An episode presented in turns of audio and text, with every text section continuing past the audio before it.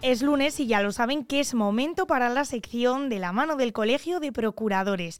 Nos lo prometía ya en la pasada, la pasada semana, en el pasado episodio, Blanca Carpintero, que volvería a estar con nosotros para hablar de ciertas cosas concretas, dudas que deben saber los ciudadanos de la justicia. Blanca, buenos días, aquí de nuevo. Muy buenos días de nuevo. si te parece, pues empezamos a contar a los ciudadanos dudillas que tienen que nos hacen saber. ¿Qué es el LexNet? ¿Qué es el SNET? Pues creo Casi nada, ¿no? que el otro día, cuando hablábamos, os decía que yo ya soy generación LESNET. Ahora que está tan de moda las generaciones estas de millennials y demás, pues bueno, yo soy generación LESNET. Sí, porque yo me colegié, como os decía, en 2011 y en 2011 ya existía el SNET. En la época de, de, mis tíos, que también os hablé de ellos el otro día, pues cuando ellos empezaron, evidentemente no existía el SNET. Todo era mano, tenías que ir allí al salón de notificaciones, tenías que ver qué papelotes tenías allí mm, que te notificaban de los asuntos que llevabas y echabas la firma para informar luego al cliente y informar a tu abogado, ¿no? Ahora no, ahora tenemos una Esto plataforma totalmente distinta donde el SNET, lo primero que tendríamos que decir a los oyentes es, para que se sitúen, es como una especie de, de programa, página, es como un portal, ¿vale? Yo lo definiría como un portal, donde accedes con un certificado electrónico, lo mismo que podemos tener un DNI electrónico, también podemos tener certificados, y con ese certificado que hace las veces de clave tú accedes. En la pantalla, pues tienes como si fuera un buzón de correos, tienes tus notificaciones. Vas una a una abriendo esas notificaciones miras el contenido y tú desde el programa de gestión informático que tenemos en nuestros despachos, la mayoría instalados, generamos las notificaciones. Es decir, esa notificación que nos llega del juzgado, eh, la vemos, eh, explicamos en el cuerpo del correo electrónico que adjunta a la notificación el contenido y eso lo enviamos al letrado con el que estamos trabajando que es quien lleva, pues para que nos entendamos, la defensa ¿no? de nuestro cliente. Nosotros recibimos la notificación, informamos al letrado y en determinados casos también al cliente. Al cliente muchas veces trata de no aburrirle con notificaciones que a veces no tienen interés, que son muy técnicas, ¿no?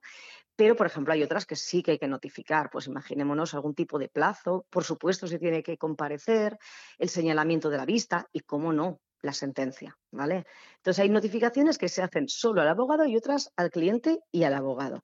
Y bueno, pues nosotros en algún caso, pues claro, le tenemos que explicar el contenido de esa notificación, si tiene que presentar escrito, el plazo que tiene, cuándo finaliza el plazo, muy importante.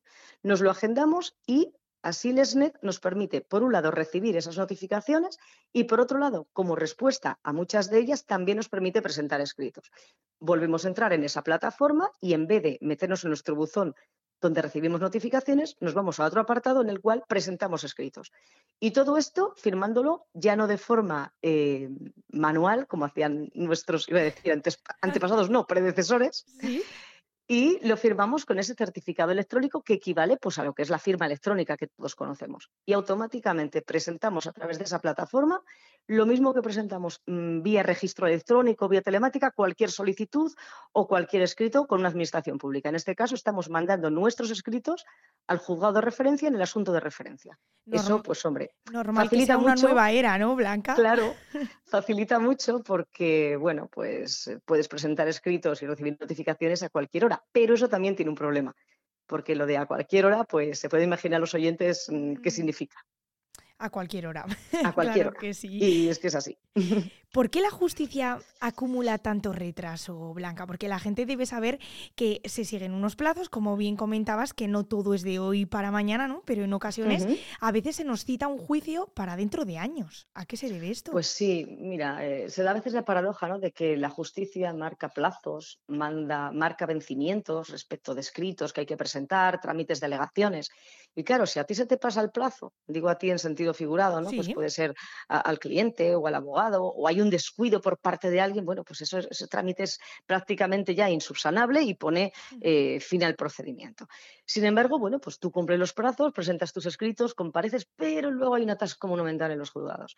Pues bueno, eh, yo creo que hay un cúmulo ahí de, de circunstancias, ¿no? Al final, la propia organización judicial hace que a lo mejor en algunos partidos judiciales el número de juzgados sea escaso.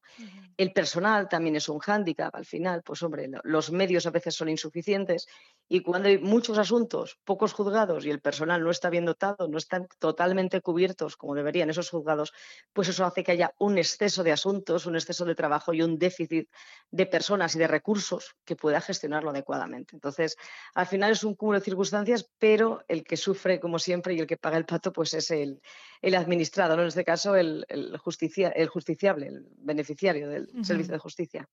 Eh, Blanca, eh, ¿Qué es eh, la provisión de fondos? A lo largo de, este tiempo han pasado por los micrófonos de Vive Radio distintos compañeros tuyos. Hablábamos con alguno de ellos de este tema de la provisión de fondos porque parece que a los ciudadanos les cuesta pagar por adelantado a un procurador, ¿no? Bueno, pues es un poco lo que estabas comentando al final, ¿no? Es un adelanto, pero no es un adelanto gratuito, un adelanto que sea digamos, injustificada. Hay que tener en cuenta que, por ejemplo, cuando te haces cargo como procurador, también como letrado, por supuesto, de un asunto, eh, es un contrato de, servicios, ¿no? Tampoco es un contrato que en el caso del letrado, por ejemplo, vayas, vayas a resultados, vayas a éxitos. A lo que tienes que hacer el letrado, como cualquier buen profesional, es poner todos los medios para que la causa mm, salga adelante y salga bien conforme a los intereses de su cliente. Pero es un poco el ejemplo como con los médicos, ¿no? Al final, eh, tú cuando te operas no tienes una garantía de éxito, o cuando vas por una enfermedad no tienes una garantía de que esa enfermedad se vaya a curar, pero sí tienes una garantía por parte del profesional de que se van a poner los medios. Aquí sucede lo mismo. Y en el caso del procurador, por ejemplo, cuando pedimos esa provisión de fondos o ese adelanto que puede ser X porcentaje de cuya importe al final se liquida al final del procedimiento, pues es una manera también de garantizar incluso no solamente el cobro de nuestros derechos, que por arancel nos corresponde y que tenemos que vivir de algo, porque lo decías antes, ¿no? Los, procedimientos no duran semanas, no duran meses, duran años. Entonces, claro, yo puedo eh, tener mm, varios asuntos abiertos, pero si no cobro absolutamente nada de ninguno, yo no llego a que termine ese asunto. Claro, y que uno Porque evidentemente tengo que vivir y tengo unos gastos. Claro, y tengo unos gastos, ¿no? Gastos que genera también el mantenimiento del despacho y, por supuesto, el propio procedimiento, porque en algunas ocasiones hay que hacer desembolsos, como por ejemplo pago de tasas, que lo llamamos suplidos, hay que generar copias para la otra parte, que esos son derechos y a veces en copias, bueno, pues te dejas un, un buen caudal.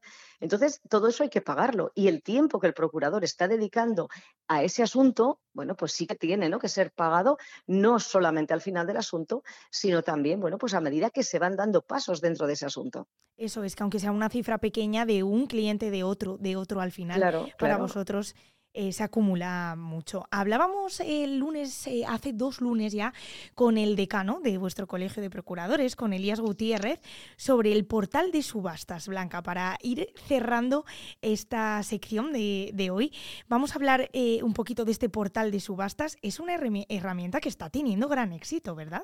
Pues sí, además yo creo que el propio decano, ¿no? el propio Elías, os lo ha comentado a vosotros y, y a todo con el que habla, ¿no? se insiste mucho en esta herramienta y bueno, pues al final el, Colegio de Procuradores no deja de ser, como hemos venido comentando, pues una entidad también especializada, ¿no? Que al final, bueno, pues, pues está eh, dando salida a bienes de todo tipo. Este, este portal al final es una plataforma, lo mismo que sucede con Lesnet, son plataformas informáticas, son modernos, también ya empiezan a ser cada vez más intuitivas, más sencillas y bueno, pues al final lo que se pretende es que se desatasquen los procedimientos, ¿no? Eh, no solamente con el portal de subasta, sino también con la labor que hace el procurador.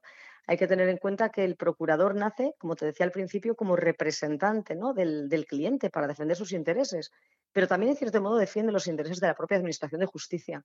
Estamos diciendo que es lenta, que está atascada. Si el procurador como tal es capaz, y yo creo que lo somos, de, ayudar, de colaborar como, como agente ¿no? dentro de esa administración.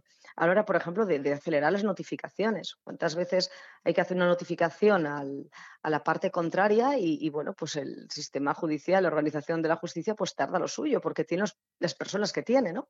y los medios que tiene. Sin embargo, cuando es el propio procurador, pues esto se agiliza bastante. Entonces, hay una serie de trámites que, al igual que sucede en otros países, yo creo que en España se van asumiendo ya poco a poco por el procurador y se me antoja decir que dentro de muy poquito, unos años tal vez, la figura del procurador dentro de lo que es el funcionamiento de la Administración de, Justicia va a ser, va a ser bueno, imprescindible prácticamente.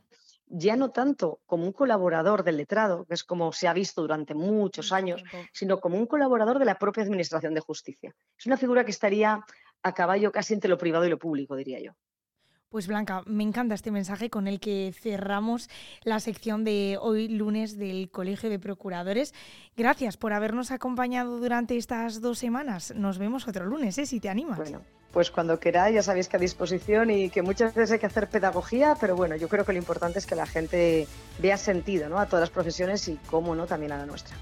Por supuesto que sí, pues a todos ustedes, nuestros oyentes, les esperamos el próximo lunes aquí en la sección del Colegio de Procuradores.